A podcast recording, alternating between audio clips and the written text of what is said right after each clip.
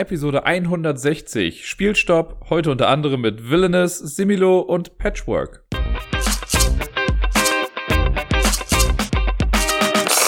Halli, hallo und Ganz genau. Hallöle. Hier ist der Dirk mit der neuesten Folge vom Ablagestapel. Und ich habe so ein bisschen das Gefühl, dass ich in den letzten Wochen immer gleich angefangen habe. Irgendwas habe ich immer gesagt wie, ja, letzte Woche konnte ich nicht ganz so viel spielen, aber ich konnte ein bisschen was spielen und äh, jetzt geht's los. Jada, jada. Ja, also, ich konnte letzte Woche nicht ganz so viel spielen, aber ein bisschen was konnte ich spielen. Und ich erzähle euch jetzt einfach mal ein bisschen, was das denn alles so war. Und äh, der Anfang wird von einem Spiel gemacht, oder wird eigentlich von mir gemacht, aber ich habe ein Spiel gespielt, das ich im Prinzip letzte Woche schon mal erklärt habe. Nur äh, letzte Woche habe ich die erweiterte Version davon äh, hier vorgestellt und jetzt habe ich nochmal das Basisspiel gespielt. Lange Rede, kurzer Sinn, es geht um Disneys Villainous. Letzte Woche hatte ich ja Marvel Villainous hier im Programm. Das habe ich ja mit dem Tobi gespielt. Das hat ja auch sehr viel Spaß gemacht. Und letzte Woche habe ich auch wieder bei den Tabletop Simulator, äh, habe ich einen schönen Spieleabend gehabt mit der Alina slash Buschfrau TV, die äh, Streamerin, bei der ich mir auch ganz gerne mal abhänge. Und die, äh, genau, die hatte gefragt, ob wir irgendwie was spielen sollen. Und habe ich gesagt, ja, klar. Äh, und die spielt nämlich auch ganz gerne Brettspiele, hat aber auch nicht so viele Leute gerade äh, in ihrem Umfeld, in dem sie das machen kann. Und generell mag sie auch immer wieder äh, ja, neue Sachen auszuprobieren. Und dann habe ich gesagt, da bin ich eventuell genau der Richtige für. Ja, und angefangen haben wir mit Disneys Villainous. Es war ein Duell zwischen Hades auf meiner Seite. Ich wollte schon immer Hades spielen. Hades ist einfach der coolste Bösewicht im ganzen Disney-Universum. Und sie hat äh, Jafar gespielt, der, die hier, Flisspitche aus Aladdin. Und ja, äh, ich konnte gewinnen. Und es war relativ eindeutig, würde ich fast sagen.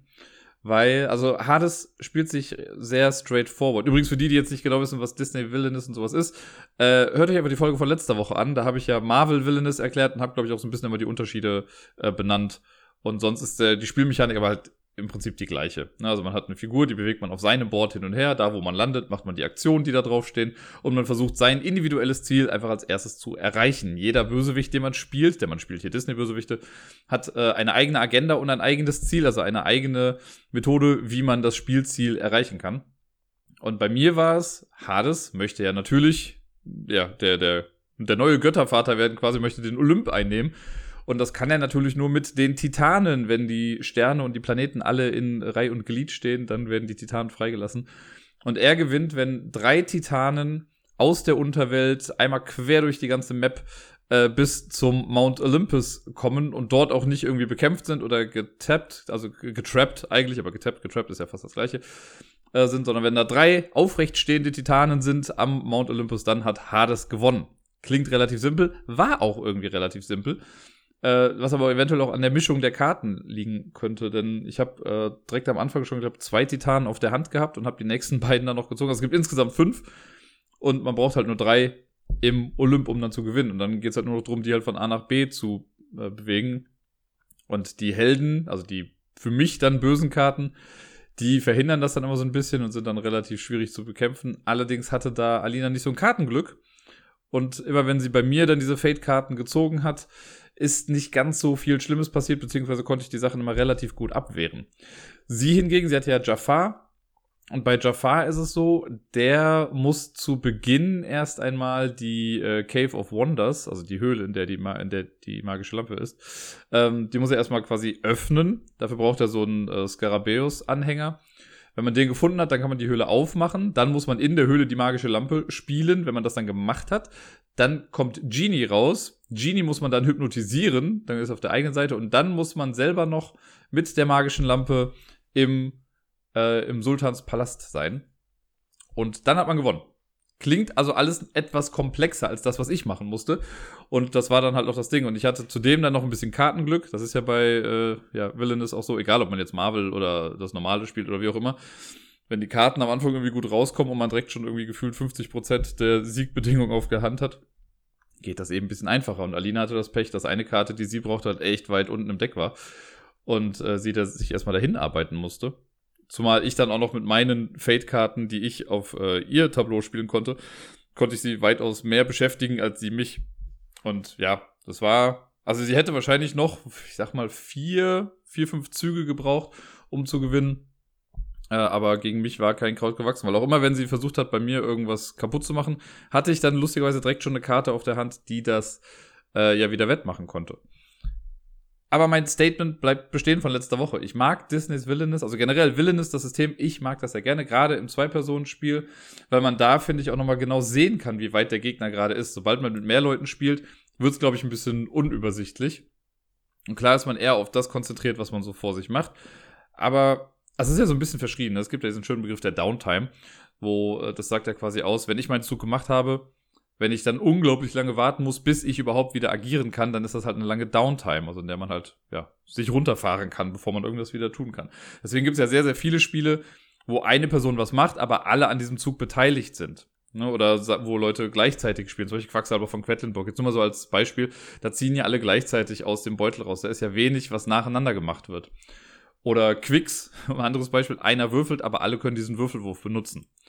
Und das ist bei Villainous natürlich nicht. Bei Villainous, das ist, was das angeht, noch so ein bisschen oldschool, weil man halt seinen Zug macht und dann wartet. Es gibt hier und da mal Karten, die äh, kann man dann auch im Zug einer anderen Person spielen. Das hatte ich jetzt mit Hades zum Beispiel. Da hatte ich dann eine Karte, wo stand, wenn äh, einer, also ein Gegenspieler eine Karte spielt mit sechs Power oder sonst irgendwas, dann darfst du die die Karte spielen. So, das, da kann man auch so ein bisschen aufpassen, aber das ist jetzt nicht der Normalfall. Aber ich finde das nicht schlecht nicht jedes Spiel muss ja alles bedienen. Ne? Das ist für mich total in Ordnung. Und äh, ja, wir hatten Spaß. Wir werden es auf jeden Fall nochmal spielen. Und vor allen Dingen, das ist noch der große Vorteil. Ich habe ja hier äh, als physische Kopie nur das Basisspiel. In dem Tabletop Simulator Modul sind halt alle Erweiterungen mit drin. Und deswegen konnte ich bisher noch nie Hades spielen, weil ich Hades halt nicht habe in dem Basisspiel. Das war ja in einer Erweiterung drin. Aber jetzt kann ich mich da mal so ein bisschen austoben und einfach mal alle noch spielen, die es sonst noch so gibt. Ich bin sehr gespannt. Es gibt ja so ein paar Spiele, da weiß ich einfach, dass die anderen Spielern dann auch gefallen werden. Und äh, Similo oder Similo oder wie auch immer man das aussprechen möchte, ist so ein Spiel, da würde ich sagen, zu 95 Prozent, wenn man in eine Gruppe kommt und man weiß nicht ganz genau, was man spielen sollte, kann man davon ein, zwei Runden spielen und alle werden Spaß haben oder zumindest eine Diskussionsgrundlage finden, äh, die sich dann im Spiel, ja, die man dann da ausleben kann. Und äh, so war es ja auch. Ich habe schon gesagt, wir haben ein paar Spiele gespielt, also Alina und ich. Und das zweite Spiel nach Villainous war dann äh, Similo, weil wir erst noch geguckt hatten, okay, was können wir spielen? Habe ich gesagt, komm, ich mach das mal kurz rein, das wird dir mit Sicherheit gefallen. Und ich hatte recht. Wir haben zwei Runden gespielt. Äh, einmal mit dem Geschichtsdeck und einmal mit den Tieren. Für die, die nicht mehr ganz auf dem Schirm haben, was Similo ist, das letzte Mal ist jetzt schon wieder ein kleines bisschen her, dass ich hier im Podcast mal hatte. Das ist äh, ein sehr, sehr süßes, kleines Kartenspiel, bestehend aus, schlag mich tot, 36 Karten oder so äh, mehr ist es auch wirklich nicht. Ein Spieler ist der Hinweisgeber, die anderen Spieler sind dann die Ratenden, das ist kooperativ. Äh, die hinweisgebende Person bekommt äh, oder sucht sich eine Karte aus oder kriegt eine Karte zugemischt, äh, die dann die geheime Zielkarte ist. Ich bin aber kurz wieder gegen das Mikro gepoppt hier. Und äh, diese Karte gilt es dann zu erraten für die anderen. Dann wird diese Karte allerdings mit elf anderen Karten gemischt und dann gibt es eine Auslage von zwölf Karten. Und die hinweisgebende Person die kriegt dann fünf Karten auf die Hand und muss quasi jede Runde eine Karte spielen und die immer so spielen, um entweder anzuzeigen, okay, die Karte hat etwas gemeinsam mit der gesuchten Karte oder sie hat etwas nicht gemeinsam mit der gesuchten Karte. Und in der ersten Runde, nachdem, also angenommen, ich gebe jetzt die Hinweise, dann spiele ich eine Karte. Die anderen gucken sich dann meinen Hinweis an, gucken sich die zwölf Karten in der Mitte an und überlegen, okay, was könnte es denn sein? In der ersten Runde müssen sie eine Karte umdrehen. Dann spiele ich eine neue Karte, also ich ziehe dann immer auf, dass ich immer fünf Karten auf der Hand habe, aber dann spiele ich noch eine Karte, auch wieder entweder als passender Hinweis oder nicht passender Hinweis. Dann wird wieder beraten. Und dann müssen sie zwei Karten umdrehen. Dann drei und dann vier und wenn die vierte Karte oder die vierte Runde rum ist und man ist noch im Spiel, denn sobald die Karte rumgedreht wird, die halt die Zielkarte ist, dann hat man verloren.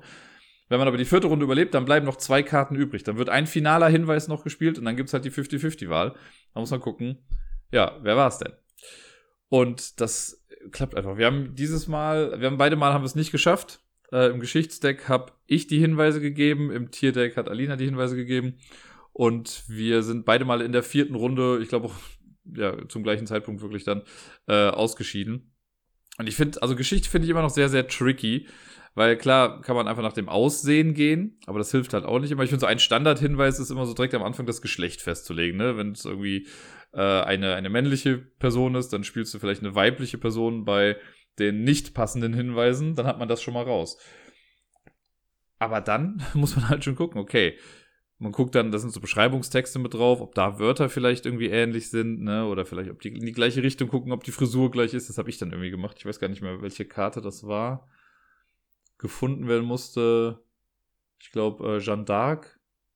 Dann hatte ich Pocahontas, die hatte so eine ansatzweise ähnliche Frisur, oder der Pony war gleich geschnitten. Äh, und ja, man muss ja immer mehr Hinweise geben. Und Similo ist halt auch so ein Spiel, man tut sich selber, glaube ich, sehr weh, indem man sich auf die Finger beißt oder auf die Zunge oder auf die Lippen, wenn die andere Person laut denkt und so erzählt, ja, es könnte ja das und das und das sein. Und man denkt sich nur so, es ist voll nicht das, was du gerade sagst, aber okay, mach mal weiter. Und andersrum ist auch oft so, dass ein Hinweis irgendwie interpretiert wird und man denkt sich, Mist, das ist überhaupt nicht das, was ich sagen wollte.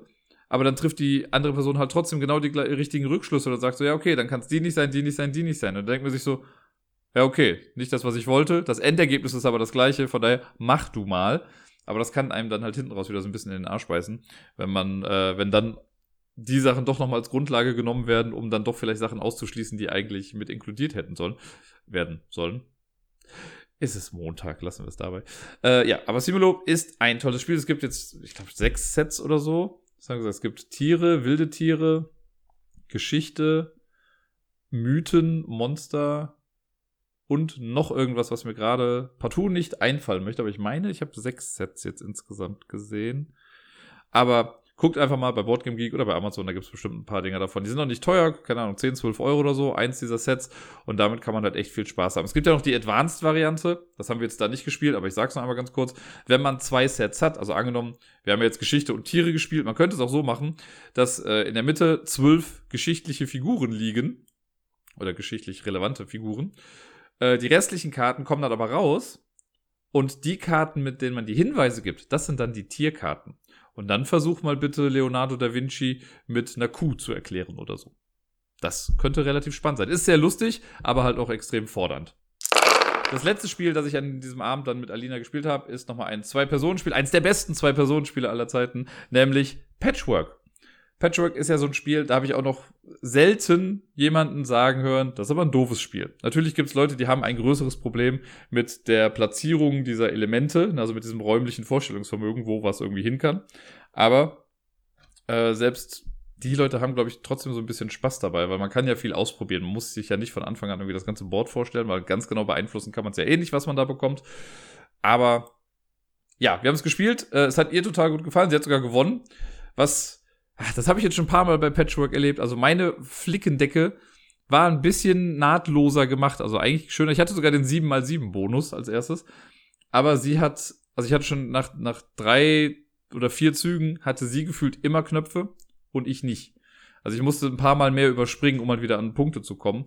Dann sah das zwar alles irgendwie ein bisschen schöner aus bei mir, aber sie hatte dann, ja, sie hatte eine bessere Engine, was diese Knopfgenerierung anging.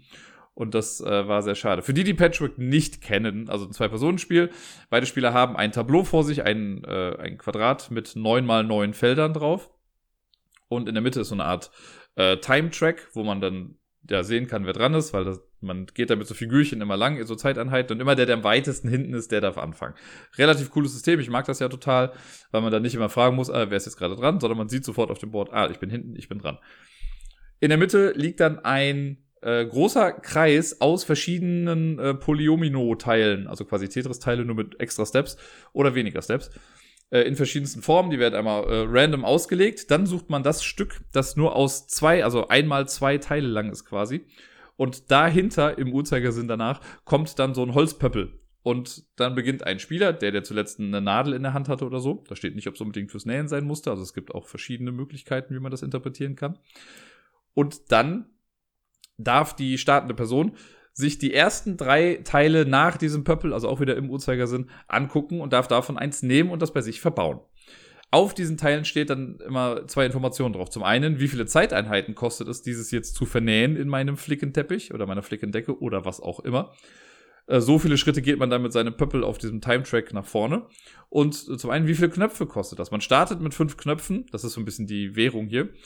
Und äh, man muss oft dann halt Knöpfe bezahlen, um das reinnähen zu dürfen. Wenn man nicht genug hat, darf man es dann natürlich nicht nehmen.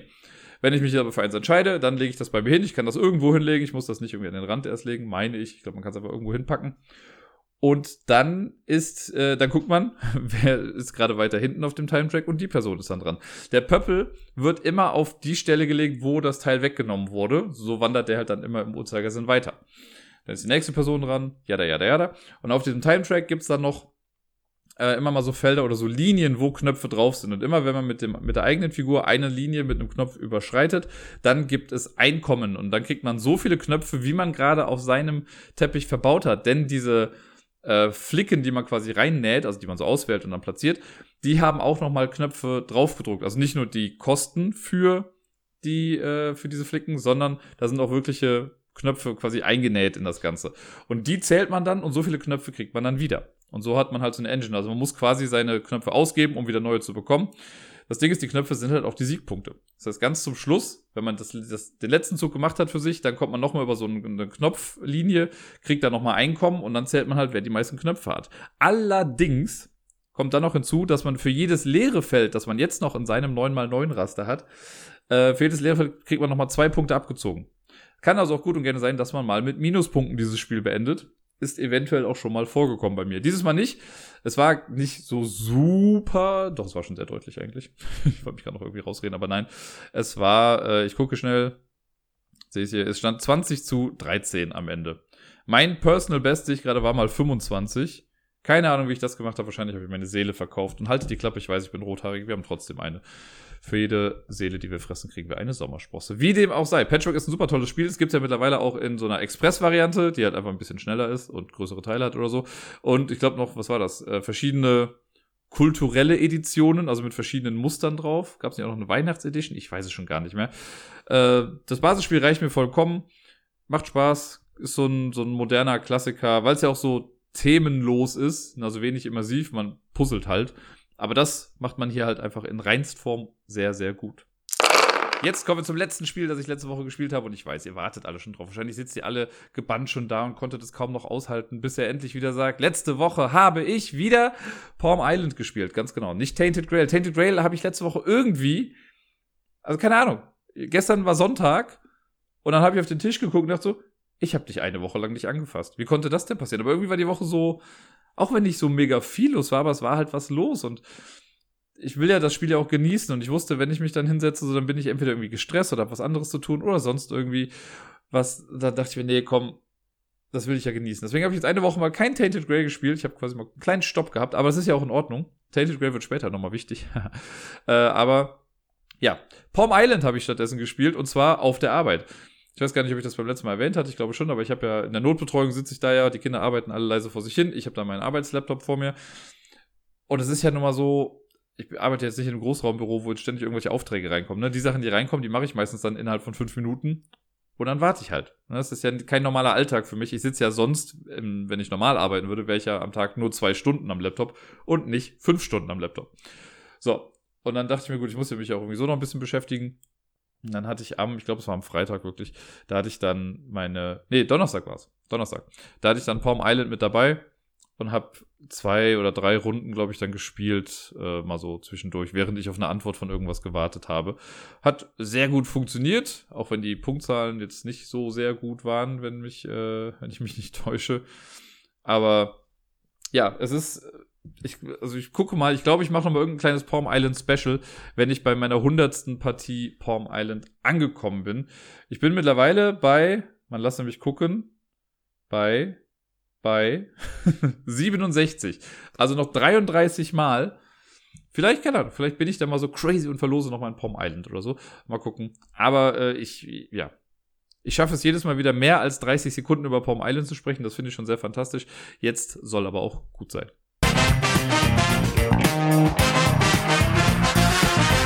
Damit kommen wir zur Top 10 Liste des heutigen Tages. Und ich habe mir bisschen überlegt, was mache ich denn heute? Und äh, letzte Woche gab es ja so ein paar Nachrichten bezüglich der Börse. Vielleicht habt ihr das mitbekommen, diesen ganzen GameStop-Aktien, wo grob gesagt sich ganz viele Leute aus dem Internet zusammengeschlossen haben und den, äh, den Aktienkurs der GameStop-Aktien so nach oben getrieben haben, dass die einzelnen Aktien einfach super viel wert wurden, was so ein bisschen, äh, ja, was heißt so ein bisschen, was so ein Hedgefonds irgendwie komplett ruiniert hat oder bankrott gemacht hat oder wie auch immer. Gab einen großen Aufschrei in der ganzen Börsenszene und auch im Internet wurde das gesagt. Jetzt beschweren sich quasi die Reichen, oh, ihr tut uns so weh. Und das ist halt ein bisschen lustig, weil fuck it, ihr seid halt reich. Ne? Also so weh kann euch das jetzt auch nicht tun.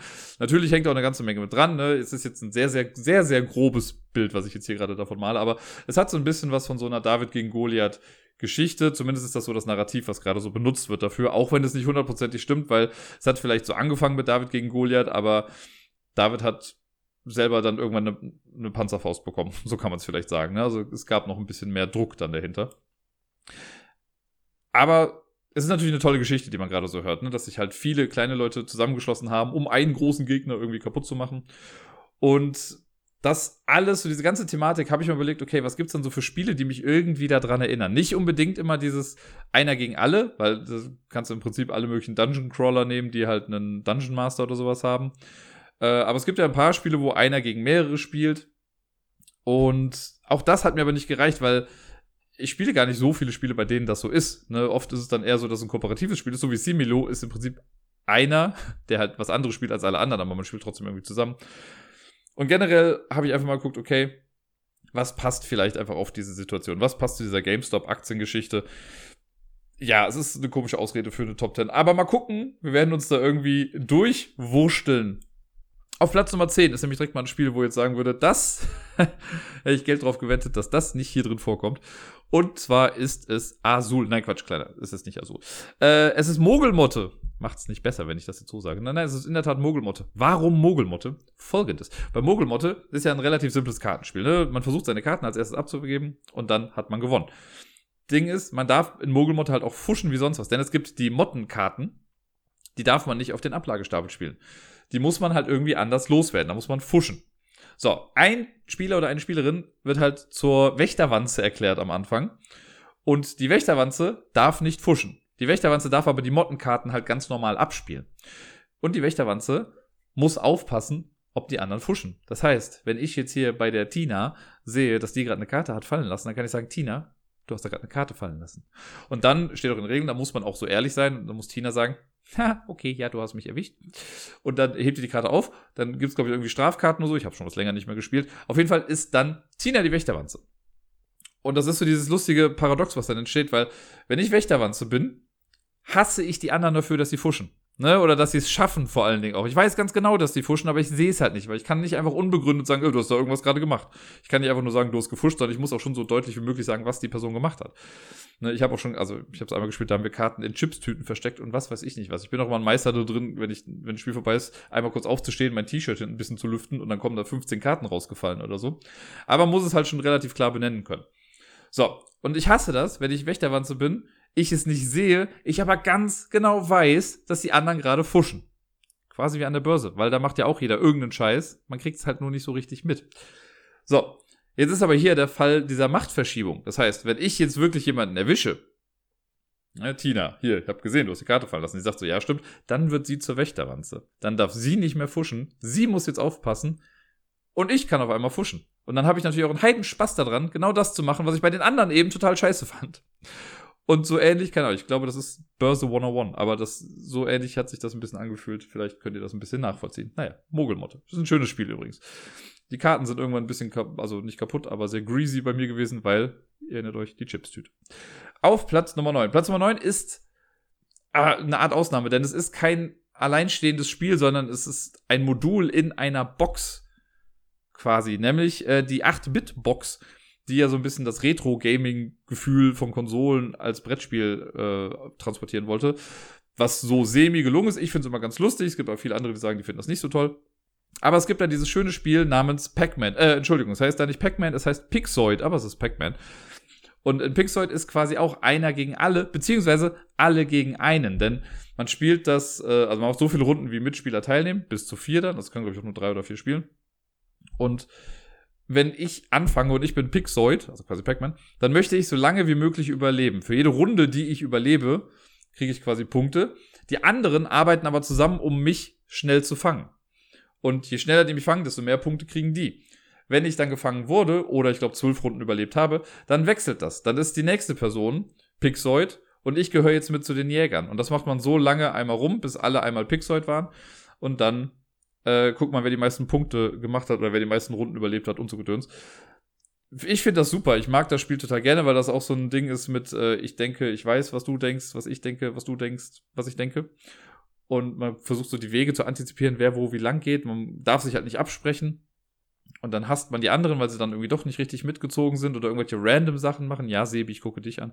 Und das, äh, ja, aber so dieses Gefühl, dass sich halt mehrere Leute zusammenschließen, um eine Person zu jagen, ist ja im Prinzip auch so ein bisschen das, was bei GameStop passiert ist, ne? dass mehrere Leute zusammengekommen sind, um diese Aktie, also nicht GameStop zu Fall zu bringen, sorry, ich, ich sag das gerade immer ein bisschen falsch, aber ich benutze das gerade mal so als Überbegriff dafür, aber um diesen Hedgefonds-Gedöns da irgendwie, äh, ja, denen das Leben etwas schwerer zu machen. Und so ähnlich ist das hier ja auch. Auf Platz Nummer 8 habe ich Australien, also Australia, aber mit einem Z. Das ist ein Spiel, das ist ja so ein semi-kooperatives Spiel. Quasi auch wie die Börse so ein bisschen. Das heißt, alle Spieler und Spielerinnen spielen so ein bisschen für sich, versuchen die meisten Siegpunkte zu erlangen. Genau, es geht, glaube ich, um Siegpunkte, ne? Ja. Und äh, dann gibt's aber noch die großen Alten oder den großen Alten oder das Böse im Prinzip, das irgendwann einfach mal mitmischt. Und hier ist dann auch so, hier könnte man sagen, das ist so ein bisschen das, das Böse. Das ist halt ne, der milliardenschwere Hedgefonds, der da irgendwie Quatsch macht. Und die Spieler wollen halt ihr eigenes Ding irgendwie nach vorne treiben, sehen aber noch so, okay, da ist, da passiert was mit diesem großen Ding, dagegen müssen wir auch was tun. Und hier ist halt das Ding, die Spieler müssen, obwohl sie ihre eigene Agenda verfolgen, auch noch gemeinsam gegen das böse Alte irgendwie kämpfen. Denn wenn das zu stark wird, haben alle verloren.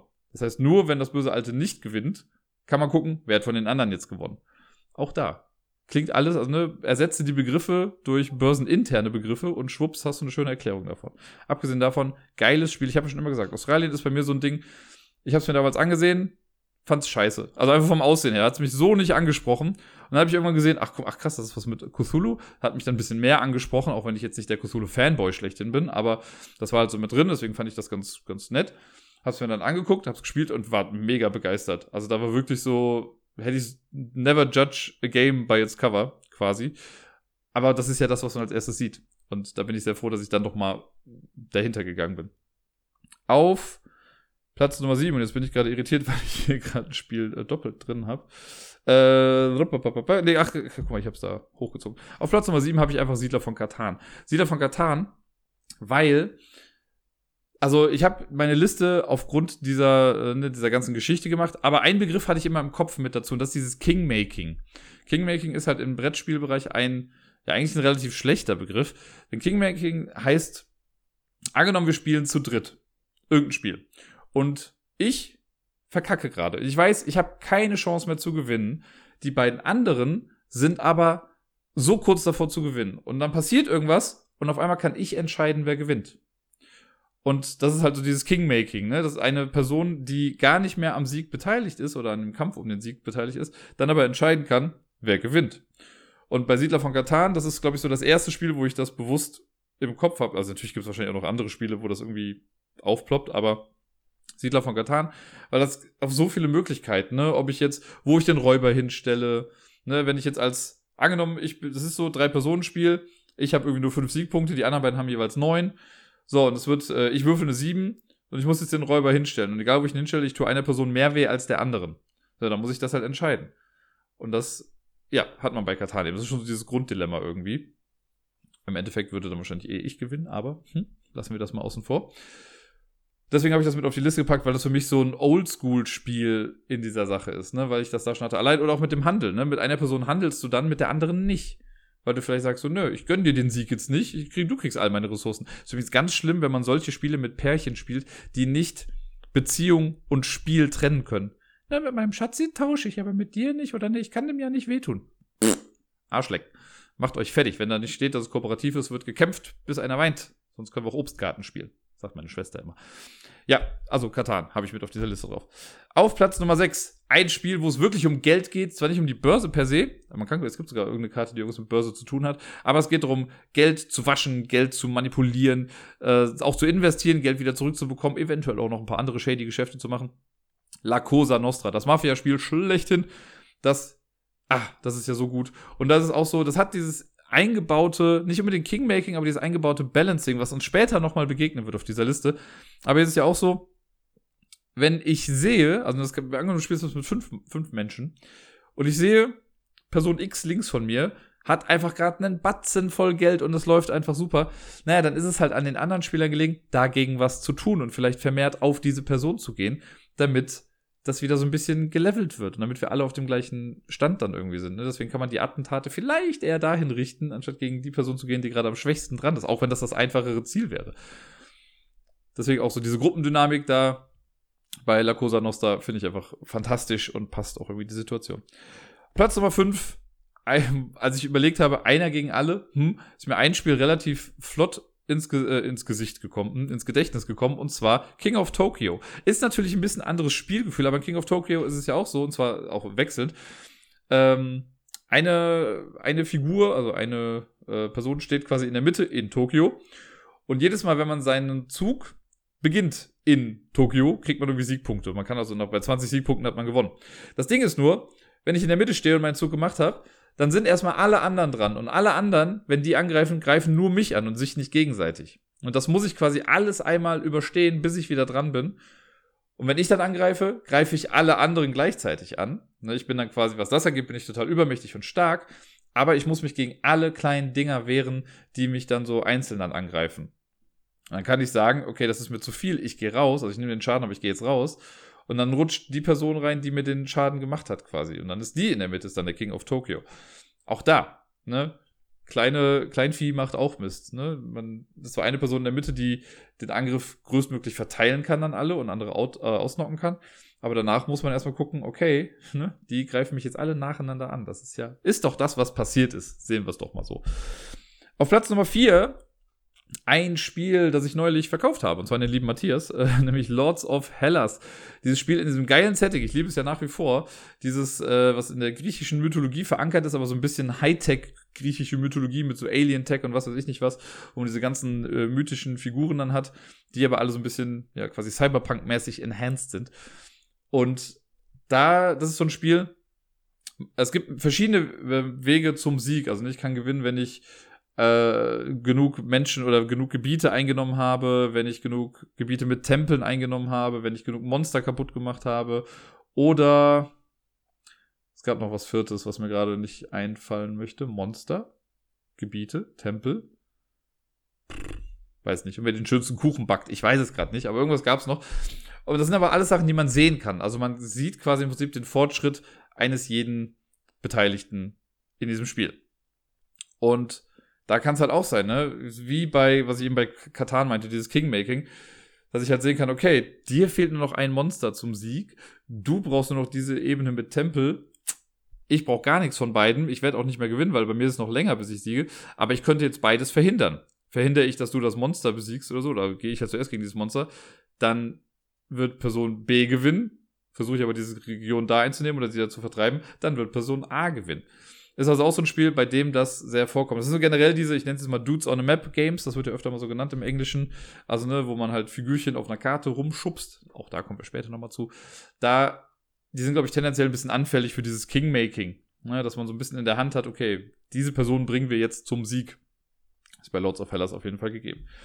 Und da kommen wir jetzt zu den Top 3. Und das sind äh, alles, ja, ich würde fast sagen, Kingmaking-Spiele. Mag auch so ein bisschen aus der persönlichen Erfahrung kommen. Zumindest bei dem Platz 1 ist es so. Äh, aber auf Platz Nummer 3, eins der Spiele, wo mir das auch wirklich schon ein paar Mal begegnet ist, ist Smash Up. Ich habe es letzte Woche erst im Podcast gehabt. Ich liebe es, ich habe göttisch, ne, hab gesagt, ich habe schon ewig lange nicht mehr gespielt, aber ich mag es total. Äh, ich habe es aber eine ganze Weile auch zu dritt gespielt und da hatte ich das relativ oft, dass es dann so war, dass ich glaube, man spielt da bis 15 Siegpunkte und dann hatte, keine Ahnung, ich hatte 13 und Deni hatte 14 und Gerda hatte 10 oder auch mal andersrum, man weiß es nicht. So, und dann wird noch eine Base gescored. Und eine Gerda hat dann halt, okay, da wo ich jetzt, wo sie die Base scored, das entscheidet dann, wer gewinnt. Dann kann man natürlich noch hoffen, dass man irgendwie noch Karten in der Hand hat, die da vielleicht noch extra Punkte bringen oder so. Aber das hatten wir wirklich mehrfach. Ne? Oder dass ich dann die Person war, die sagen muss, ja, okay, gewinnt jetzt Gerda oder gewinnt Deni? Und na, wir haben das halt relativ häufig in der Konstellation gespielt. Und das äh, ist natürlich dann lustig, in einem Moment, ne, und dadurch, dass das dann so häufig vorkommt immer wechselnd war, war das auch okay. Aber es ist schon so eine, ja, man fühlt sich wirklich dann wie so ein Kingmaker. Deswegen äh, ist Smash Up, weil das da wirklich häufig vorkommt, finde ich, ähm, auf Platz 3 gelandet. Auf Platz Nummer 2, ein Spiel, auch Kingmaking, ganz klar. Da ist es gefühlt jedes Mal so gewesen, als ich es gespielt habe. Ich mag das Spiel, ich habe es auch noch hier. Weil es einfach vom Production Design her auch einfach mega cool ist. Es geht um New York Slice. New York Slice ist dieses schöne Spiel, was äh, in der Box daherkommt, die so aussieht wie ein Pizzakarton. Äh, und da drin sind halt auch wirklich so Pizzastücke aus dicker Pappe. Und man baut am Anfang eine Pizza aus elf Stücken äh, zusammen. Und dann gibt es, äh, also dann ist ein Startspieler oder eine Startspielerin, nimmt sich dann diese Pizza und teilt die in kleinere Sektionen ein. Man darf die Reihenfolge der Stücke nicht verändern, aber man schiebt die dann so ein bisschen auseinander und sagt, okay, die drei Stücke gehören jetzt zusammen, die gehören zusammen, die gehören zusammen, die gehören zusammen. Und die Person links von einem darf dann zuerst bestimmen, welche Sektion sie sich nimmt. Und man selber kriegt halt das, was übrig bleibt. Das ist dieses I split, you choose. Also ich teile das alles auf, aber du darfst auswählen, was du dir nimmst. Super Erziehungstipp, wenn ihr zwei Kinder habt oder so, ne, lasst ein Kind das, äh, also angenommen ein großes Kuchenstück oder so, ne, und die, die sollen das teilen, lasst ein Kind das Ganze durchschneiden, das andere Kind darf aber dann zuerst auswählen. So, ne, das führt dann in der Regel, Ausnahmen bestätigen die Regel, aber in der Regel führt es dazu, dass äh, dann fairer geteilt wird. Ne, weil dann beide, also ne, wenn ich jetzt sage, oh, ich mache ein Riesenstück, das darf ich alles alleine essen und dann darf aber die andere Person zuerst auswählen, äh, wird sie wahrscheinlich das große Stück nehmen. Und dann hänge ich da mit dem Hauch eines Kuchens. Ist ja auch nicht geil. Naja, und bei Slice, das basiert halt da drauf. Und bei Slice ist alles relativ offen. Das heißt, man sieht, wer was sammelt, wer wie viele Punkte irgendwie in etwa hat. Und dann, wenn es in die letzte Runde geht, ich, ich glaube, man spielt sechs Runden oder so, ich bin mir nicht mehr ganz sicher. Aber wenn man dann in der letzten Runde ist, dann kann die Person, die die Pizza zerteilt, also in Stücke dann quasi äh, sektioniert, die kann oft bestimmen, wer gewinnt. Ne, weil man dann schon sieht, okay, ja, ich mache die beiden zusammen, weil dann kriegt Person B nicht die zwei oder so. Ähm, natürlich sind dann auch die anderen Spieler nochmal, müssen auch gucken, dass sie da noch die richtigen Sachen nehmen, aber ich finde immer die letzte Runde in New York Slice, sehr mir das Spiel auch gefällt, aber die letzte Runde in New York Slice ist eigentlich immer die AP-lastigste, also äh, Analysis Paralysis, weil die Person halt wirklich dann gucken muss, okay, du darfst das nicht haben, du darfst das nicht haben, man sieht ja dann alles. Also ich glaube, dem Spiel würde es eigentlich gut tun, wenn man Punkte irgendwie verdeckt hält, damit, damit das ein bisschen spannender bleibt. Ne? Und deswegen Kingmaking auf jeden Fall, da kann eine Person entscheiden, wer den Sieg davonträgt. Und mein Platz Nummer eins ist auf Platz Nummer eins einfach aufgrund von persönlicher Erfahrung und wie es bei uns war. Es geht um Risk Legacy, Risiko Evolution, wie es äh, komischerweise auf Deutsch dann hieß ich mag ja Risiko ganz gerne. Ne? Es ist kein Meisterwerk an Spielkunst oder so und es ist ja auch so ein bisschen verpönt. Aber wenn mich jemand fragt, Dirk, hast du Lust, Risiko zu spielen? Und ich sage ja, wäre ich doch der größte Arsch, wenn ich danach sagen würde, oh, warum haben wir denn Risiko gespielt? Ne? Oder was ja voll scheiße. Hennes Bender, so ein Comedian, hat das mal ganz gut auf den Punkt gebracht. Ich gehe ja auch nicht auf ein Rammstein-Konzert und sage dann danach, das war mir ein bisschen wenig Jazz. Ne? Das heißt, wenn ich weiß, ich spiele Risiko, dann spiele ich Risiko. Und ja, dann wird gewürfelt und ja, es ist random und man ärgert sich, aber es ist halt ein Spiel und das gehört halt dazu. Risiko Legacy hat das Ganze, nein, Risk Legacy oder Risiko Evolution, hat das Ganze natürlich nochmal auf ein ganz anderes Level gehoben, dadurch, dass man halt Sachen verändern kann, dass man Sachen aufklebt, ne, dass sich Rassen oder Klassen oder wie auch immer aufwerten. Und das ganze Spielgefühl hat mir super gefallen. Das war ja der Grundstein für diese ganze Legacy-Sache, die dann, ich sag mal, ins Rollen gekommen ist, auch wenn es immer noch relativ überschaubar ist, was es so an Legacy-Spielen eigentlich gibt. Ähm, ja, und man spielt dann 15 Partien und man guckt, wer am Ende die meisten Siege dann davon trägt. Und bei uns war es so, wir haben es zu fünft gespielt in voller Besetzung. Und ähm, dann war es so, also ich glaube, ich war dann relativ schnell raus. Und dann ging es, glaube ich, am Ende nur noch drum, ob Jan oder Gerda das letzte Spiel gewinnen. Aber es war klar, wenn eine, eine von beiden Personen das Spiel gewinnt, dann hat sie einen Sieg mehr als die anderen. Äh, und ich glaube, sonst wäre es noch was gewesen. Oder ich weiß nicht, bei irgendeiner anderen Person kann sein, dass ich es war, aber ich bin mir nicht mehr sicher. Äh, wenn eine andere Person gewonnen hätte, dann gäbe es halt so ein Three-Way-Tie. Dann hätten irgendwie, ich glaube, drei Leute jeweils vier Siege gehabt. Und dann hätte das am Ende ein Würfelwurf oder so entschieden, was halt auch nicht so super geil gewesen wäre. Und deswegen war klar, wenn eine von beiden gewinnt, das ist dann die hauptgewinnende Person. So, und dann kam es im Spiel aber auch wirklich so, dass wir anderen drei gar nicht mehr so viel zu Kamellen hatten. Und es wurde zu einem großen Kampf zwischen Gerda und Jan. Und Jan ist jemand, der tendenziell sowieso alles gewinnt, was er spielt. Der ist einfach gut in Spielen, der hat einen super analytischen Verstand, der ist gut in sowas, ne, der, der durchdenkt Sachen ganz gut, manchmal vielleicht ein bisschen viel, aber das war so ein bisschen Running Gag dann immer. Ne? Aber der ist halt einfach extrem intelligent. und macht halt große, viele taktische Pläne und sowas. Gerda ist mehr so, ja, ich mach halt mal. Ne? Also die denkt auf jeden Fall nicht, dass sie gar nicht nachdenkt und sowas, ne? aber sie spielt sowas, dann, sie hat nicht so Lust, sich immer lange auf so Sachen einzulassen, irgendwie, um diese Sachen tot zu denken. Und gerade bei dem Spiel, wo es eben ums Würfeln geht. So, jetzt ist ja aber das Problem gewesen, die beiden mussten halt ja noch irgendwie gegeneinander gehen. Wir waren ja noch so ein bisschen dran beteiligt. Und irgendwie haben wir dann das stille Abkommen irgendwann getroffen. Wir machen Jan jetzt fertig. Und dann sind halt von den fünf Spielern von den drei absolut nicht mehr am Sieg der ganzen Sache irgendwie beteiligt waren, sind drei Leute auf jeden Fall gegen Jan gegangen. Immer wenn wir die Möglichkeit hatten zwischen Gerda oder Jan, sind wir zu Jan, also auf Jan gegangen. Und immer wenn Gerda äh, gegen Jan gekämpft hat, haben wir ihr noch geholfen, weil das bei Risiko, Risiko, bei Risk Legacy äh, ist es so, wenn man eine Partie gewinnt von diesen 15, kriegt man eine Rakete. Und diese Raketen darf man im Spiel benutzen, um äh, egal welchen Würfelwurf auf eine 6 zu drehen. Man muss noch nicht mal selber dran beteiligt sein. Das heißt, wir waren ja schon in Spiel 15. 14 Raketen wurden also schon insgesamt verteilt. Davon hatten dann, glaube ich, halt sowohl Gerda als auch Jan jeweils drei. Der Rest war dann bei uns. Und immer wenn Gerda gegen Jan gegangen ist und Jan hatte irgendwie gewonnen, haben wir halt dann unsere Raketen aufgewandt, um Gerdas Würfe auf eine 6 zu drehen, damit sie diesen Kampf dann doch für sich entscheidet. Was mega arschig ist, ist mir vollkommen klar. Aber es hat ja funktioniert. Deswegen, äh, absurderweise, ich glaube, Gerda kann es bis heute noch nicht ganz glauben, ähm, hat sie dann Risk Legacy gewinnen können, das gesamte Ding. Jan war, glaube ich, ein bisschen frustriert damals, äh, aber es hätte auch genauso gut anders ausgehen können. Aber da ging das halt. Ne? Da war das so ein, okay, wir wollen nicht, dass du gewinnst und deswegen schließen wir uns jetzt zusammen. Und das ist doch auch genau das, was da mit der ganzen GameStop-Aktie da passiert ist. Und damit bin ich durch mit dieser Top 10 Liste für heute. Ich hoffe, ich konnte das einigermaßen äh, ranbringen, was ich damit äh, meine. Und äh, wen das Ganze interessiert, googelt einfach mal ein bisschen. Es gibt mittlerweile echt schöne, auch sehr simple Erklärungen, die ich mir durchlesen musste, weil sonst hätte ich es, glaube ich, nicht so ganz verstanden. Ich habe eine gelesen mit super vielen Fachbegriffen und war so, bitte was? Und dann hat es jemand mit Bananen erklärt und das habe ich dann einigermaßen hinbekommen.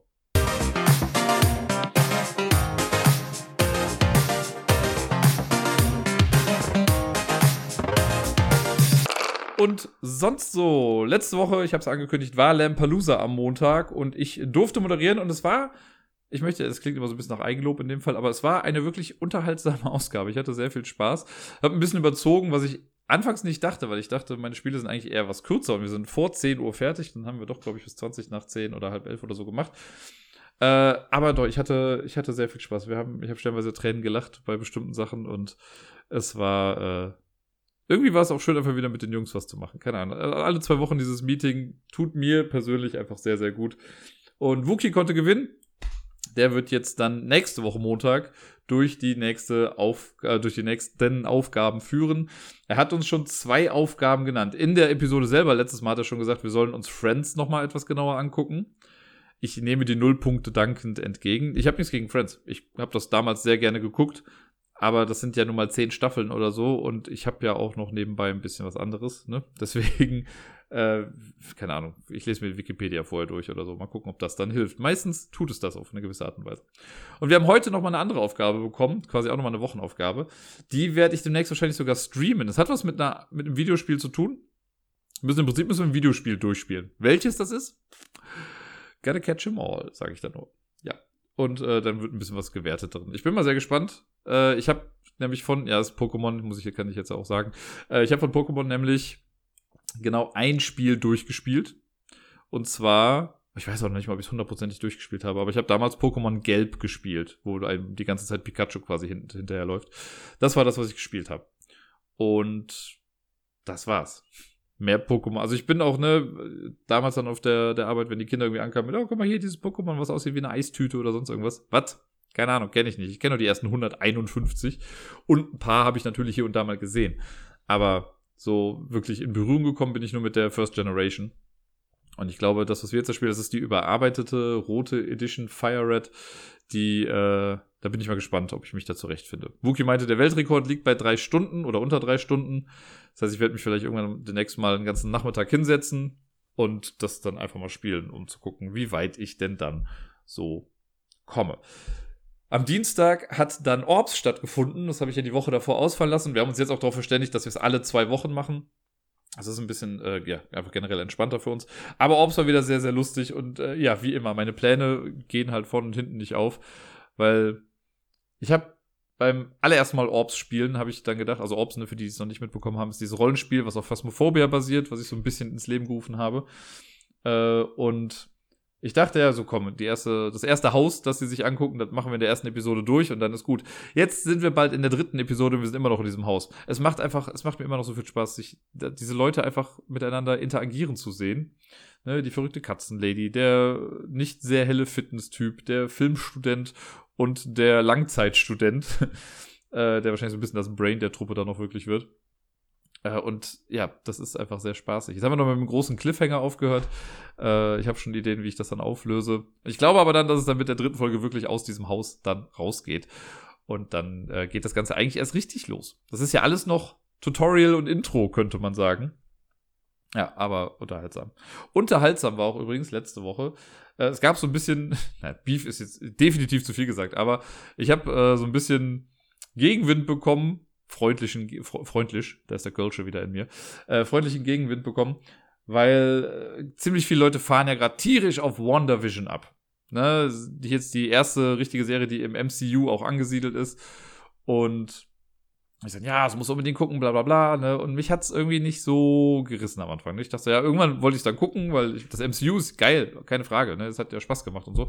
Aber irgendwie dieses Jahr, in dem ist mal gerade auch nichts rausgekommen, es war für mich auch so eine Art Cooldown. Ne? Ich bin gerade nicht mehr so super dahinterher. Ich werde das alles gucken, was da kommt.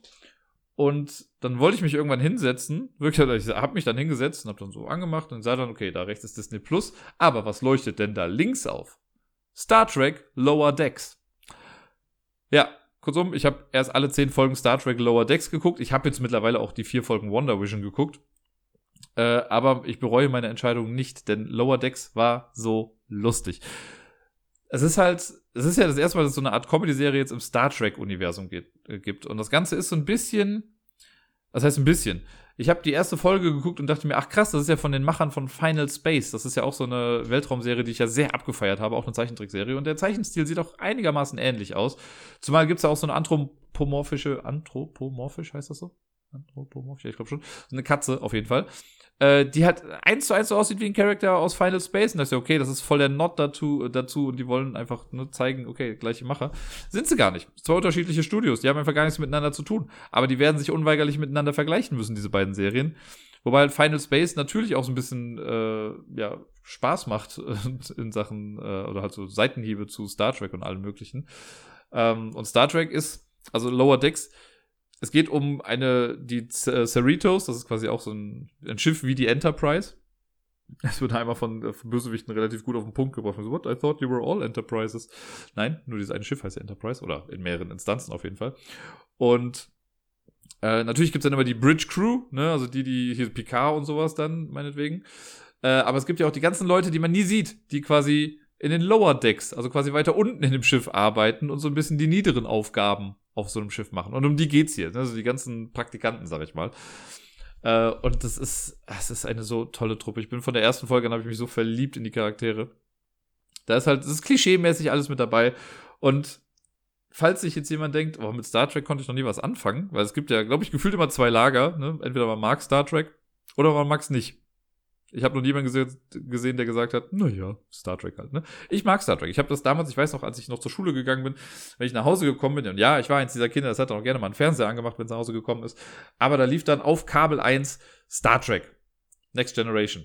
Und das habe ich sehr häufig geguckt. Nicht jeden Tag, aber sehr häufig dann geguckt. Ich kenne noch bei weitem nicht alles, ne, aber viel davon.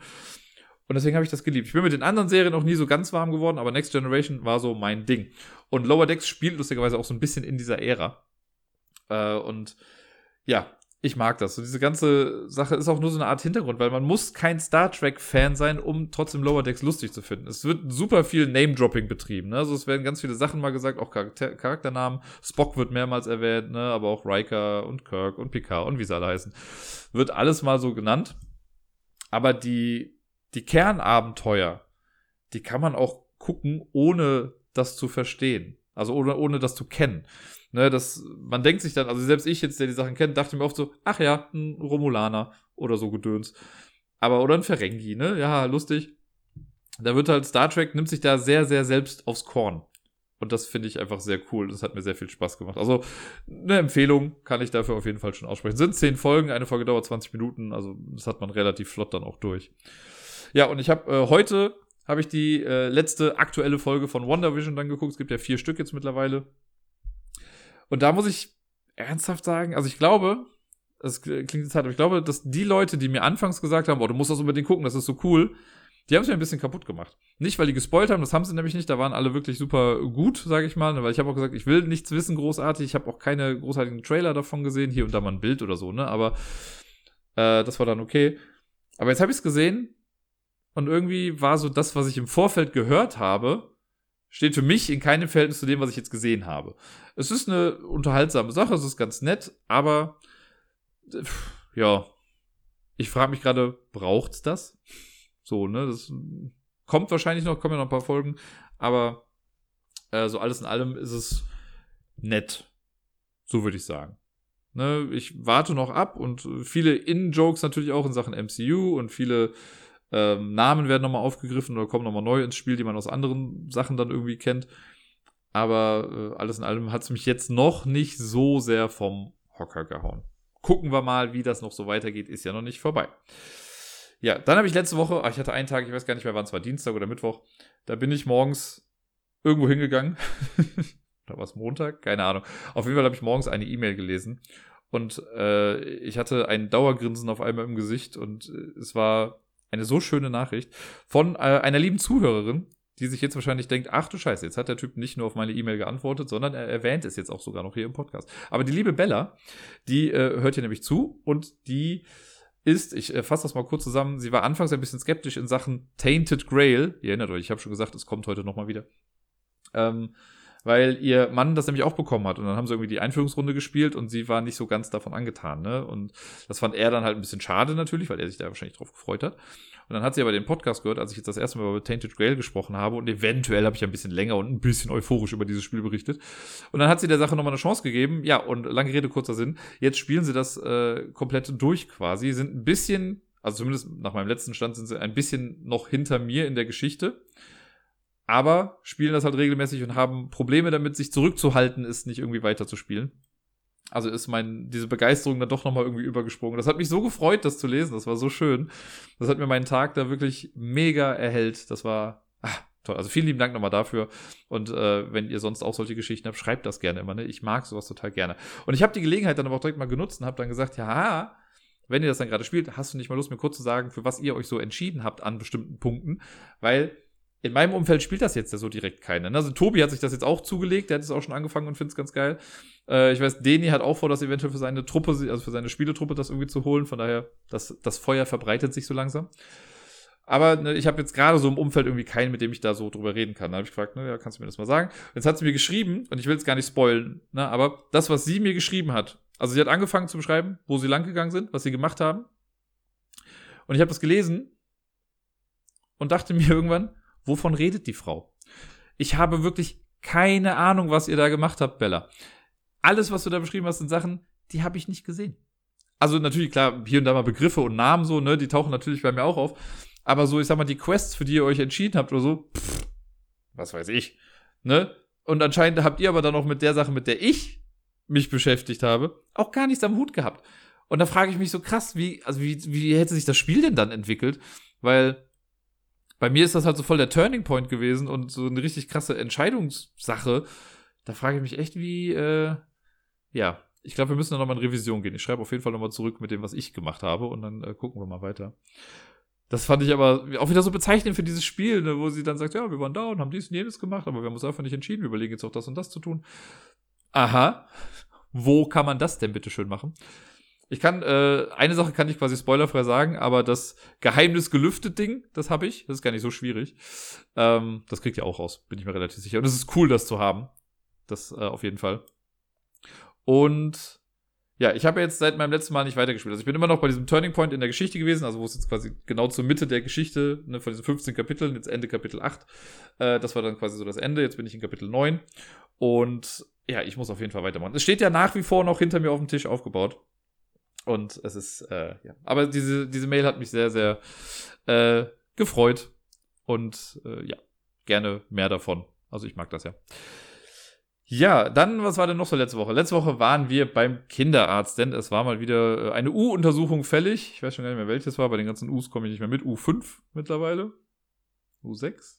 Keine Ahnung. Auf jeden Fall, ähm, was wir nicht so ganz auf dem Schirm hatten, ich meine, im Endeffekt hat es jetzt so nichts geändert, weil die Reaktion wäre die gleiche gewesen.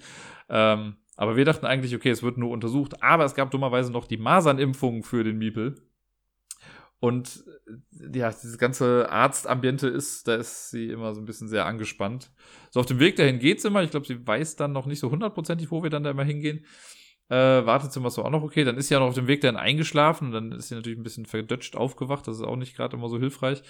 Ja, und dann ging auf einmal auch alles ganz schnell. Dann müssen wir sie ja dann immer ausziehen, damit sie gewogen wird und gemessen wird. Und dieses Mal also für mich war das auf jeden Fall eine andere Arzthelferin. Gerda hatte die schon mal gesehen, weil sie mit äh, dem Miepel da war und irgendwie ein Rezept abgeholt hatte. Und äh, ich hatte die zumindest noch nicht in dem Behandlungszimmer gesehen, sonst hatten wir da mal eine andere. Und gefühlt kam diese Arzthelferin rein und Miepel guckt sie an und fing einfach total an zu weinen. Sie ist halt auch so ein bisschen fremdelnd auch gerade dran. Und ab da gab es auch erstmal kein Unterbrechen mehr. Und dann musste sie sich halt immer auf diese Matte da legen, wird sie noch untersuchen, das mag sie halt so gar nicht. Und dann muss man immer, also ich versuche dann immer alles Mögliche, um sie irgendwie auch abzulenken und zu beruhigen. Äh, aber da sind halt ganz, ganz dicke Tränen dann über die Wangen gekullert und das, das zerbricht einem immer das Herz, wenn man das dann sieht. Ja, und dann kam auch noch so, ja, und jetzt gibt's noch die Masernimpfung. Ich dachte, ach, jetzt auch noch eine Spritze in den Arm. Wobei, das ist halt so ein, okay, da hat sie gar nicht gezuckt, als da irgendwas passiert ist, eine Spritze in den Arm, ja, okay. Ich weiß noch, das erinnert mich so an mich damals. Ich weiß noch, ich habe irgendwann mal als Kind, ich weiß nicht, wie alt ich da war, aber irgendwann habe ich eine Spritze in den Arsch bekommen. Und da habe ich am Anfang, als es dann hieß, ja, kriegst du eine Spritze, da habe ich den Laden zusammengeschrien. Ich habe geheult wie sonst was. Und dann war irgendwie ein kurzer Moment, wo ich halt quasi Luft holen musste, hab dann weiter, also dann irgendwie kurz gewartet. Und dann meinte der Arzt auf einmal, ja, ich bin fertig. Ich so, wie, wie fertig? ja, Spritze ist schon drin. Das ist unfair, ich habe gar nicht mitbekommen. Wann hätte ich dann weiter weinen müssen? Hä? so, und naja, deswegen kann ich das bei Kindern immer ganz gut nachvollziehen. Aber danach dann noch viel gekuschelt und äh, war dann auch okay, hat sich wieder beruhigt und hat es auch gut vertragen. Es gibt, man sagt, hört ja immer wieder von Kindern, die nach der Impfung auch irgendwie ein bisschen durch sind, ne, und die das halt eher mitnimmt. Da haben wir bisher echt Glück gehabt, dass das nicht so der krasse Fall war. Zumindest jetzt nicht nach der Impfung. Da ging es ganz gut. Ja.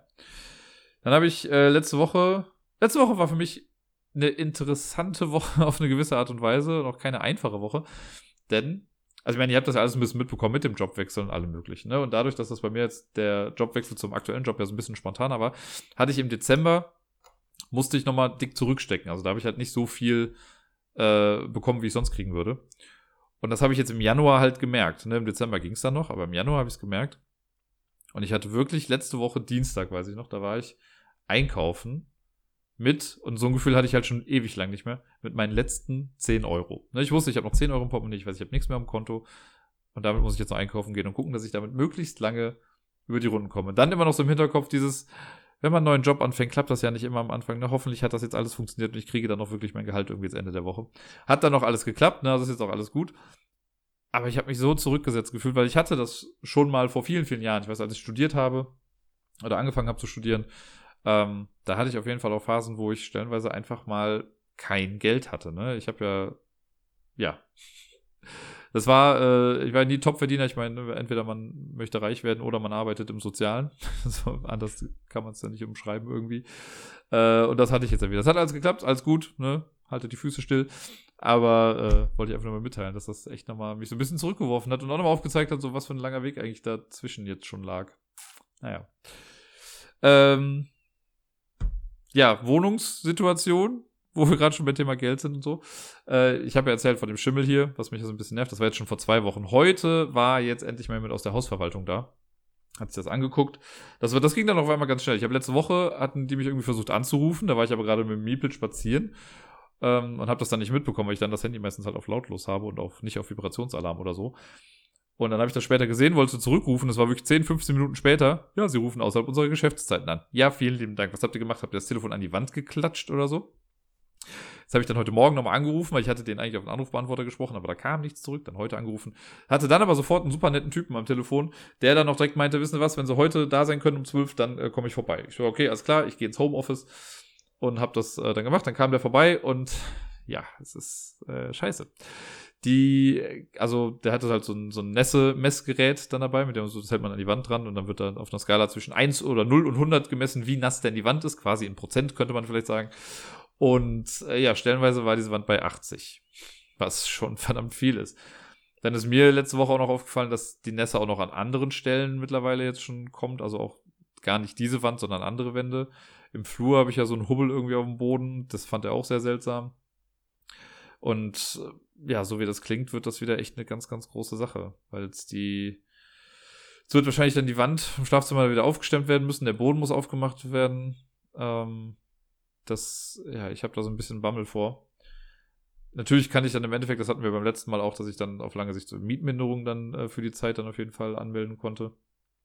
Aber äh, wenn dann hier wieder so eine lange Baustelle ist, ich weiß ja nicht, wie lange es denn jetzt dauert, ne, aber ich habe es ja beim letzten Mal schon erwähnt, so dieses mit dem Wissen, dass das schon mal sieben Monate lang gedauert hat, äh, ist nicht so cool, nicht so geil. Aber ja, ich will ja optimistisch bleiben. Vielleicht geht es ja auch irgendwie alles ein bisschen einfacher oder flotter oder wie auch immer. Jetzt muss ich erstmal warten. Er hat das jetzt gesehen, er leitet das jetzt weiter an so eine Firma, äh, die die Ursache genau quasi rausfinden kann.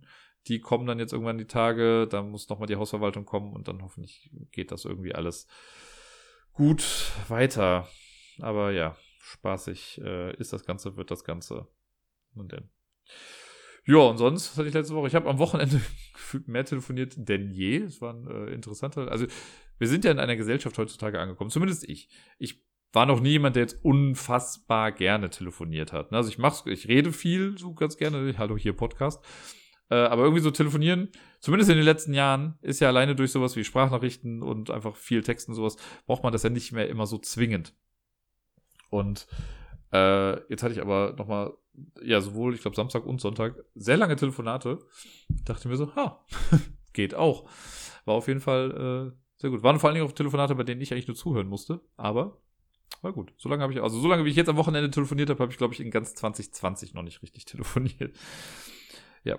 Und dann habe ich heute, ist auch das letzte dann für heute, ähm, ich habe wirklich überlegt, so in, im Laufe einer Woche bin ich gehe ich ja oft immer schon so durch, was ich so im Podcast vielleicht erzählen werde. Nur da mir passiert irgendwas, dann weiß ich so, ah ja, guck mal, das möchte ich noch erzählen. Dann mache ich mir manchmal auch schon so Gedanken dazu, wie ich da vielleicht so überleiten kann oder so. Äh, oder eben auch nicht. Oder manchmal erzähle ich es dann einfach oder ich brabbel mir das schon mal so vor, ne, damit ich weiß, ah ja, okay, das könnte ganz okay klingen. Äh, und dann ist letzte Woche so ein bisschen was passiert und ich dachte so, boah, darüber werde ich mich aufregen. Ne, dann weiß ich schon, boah, das wird ein Agro-Podcast. Ich habe richtig Bock darüber zu motzen im Podcast. Ich möchte mir die Seele aus dem Leib kotzen dazu äh, weil ich das einfach scheiße finde. Da kam doch irgendwas anderes, wo ich dachte, boah, das bringt das fast zum Überlaufen, das ist noch schlechter, das ist alles total doof und gemein.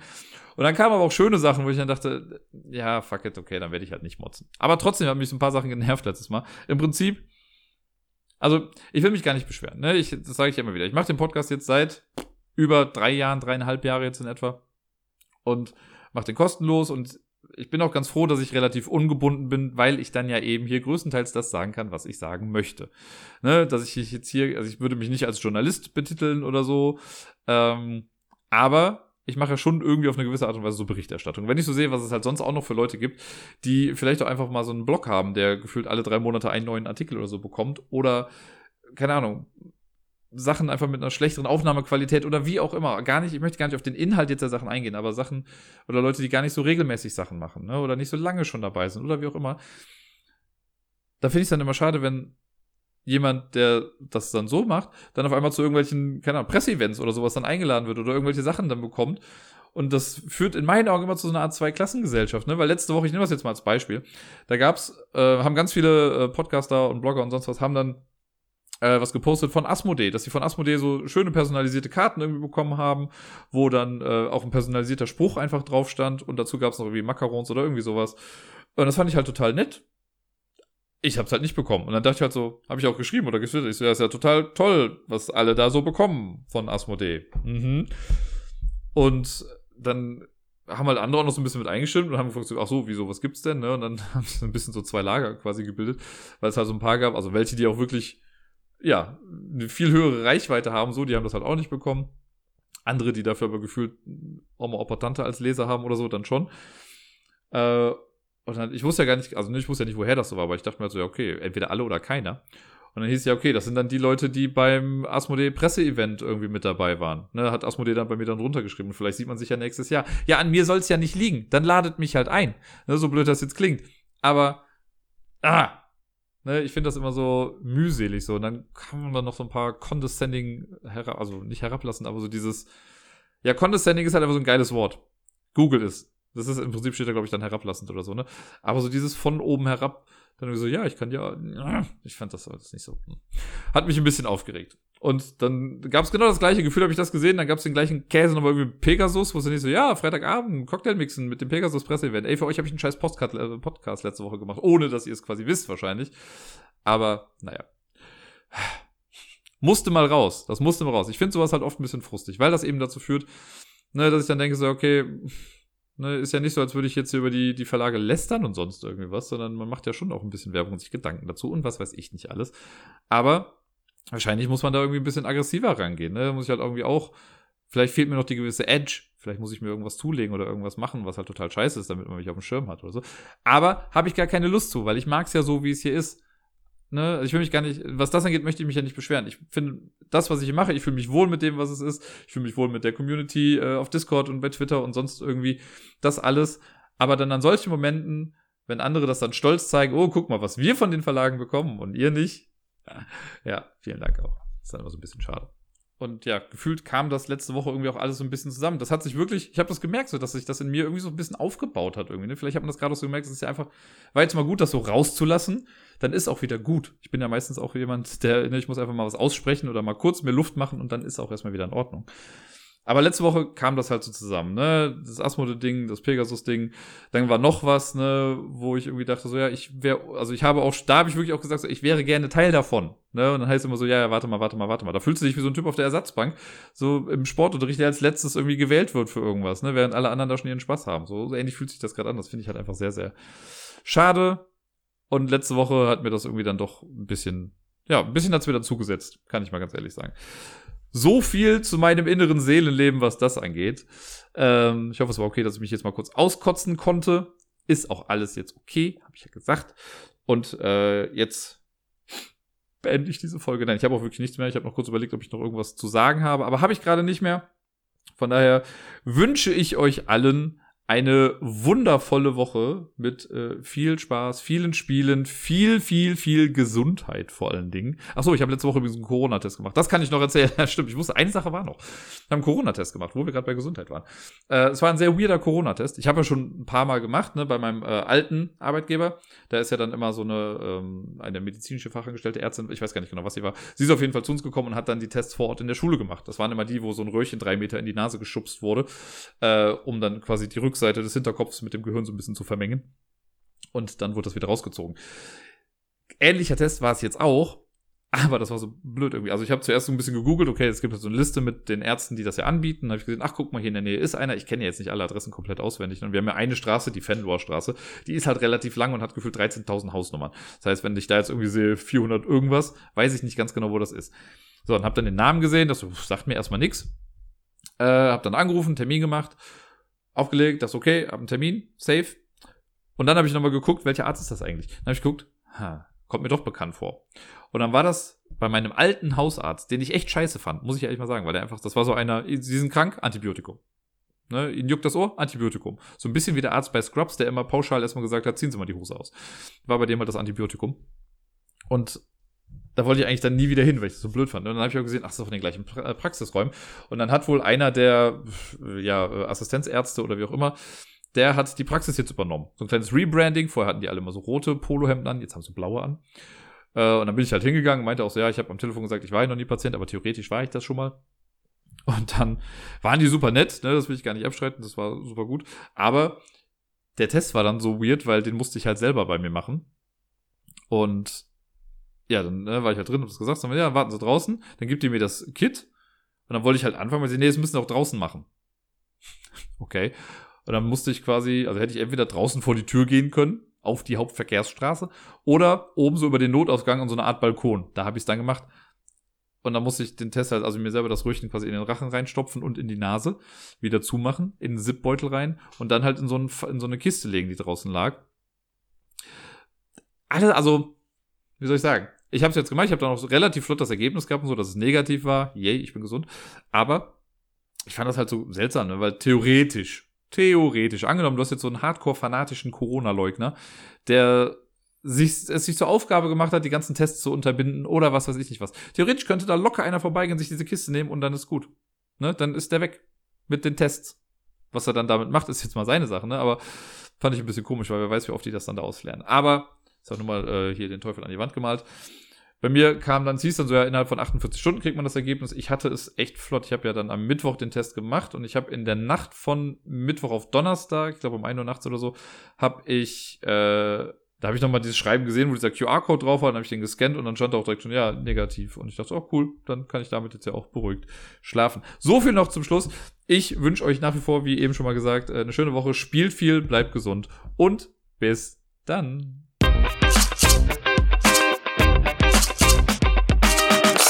Ich finde ja mindestens einmal sollte ich es schon machen dürfen. Deswegen hier nochmal offiziell die Bekanntgabe. In 16 Tagen habe ich Geburtstag. Woo!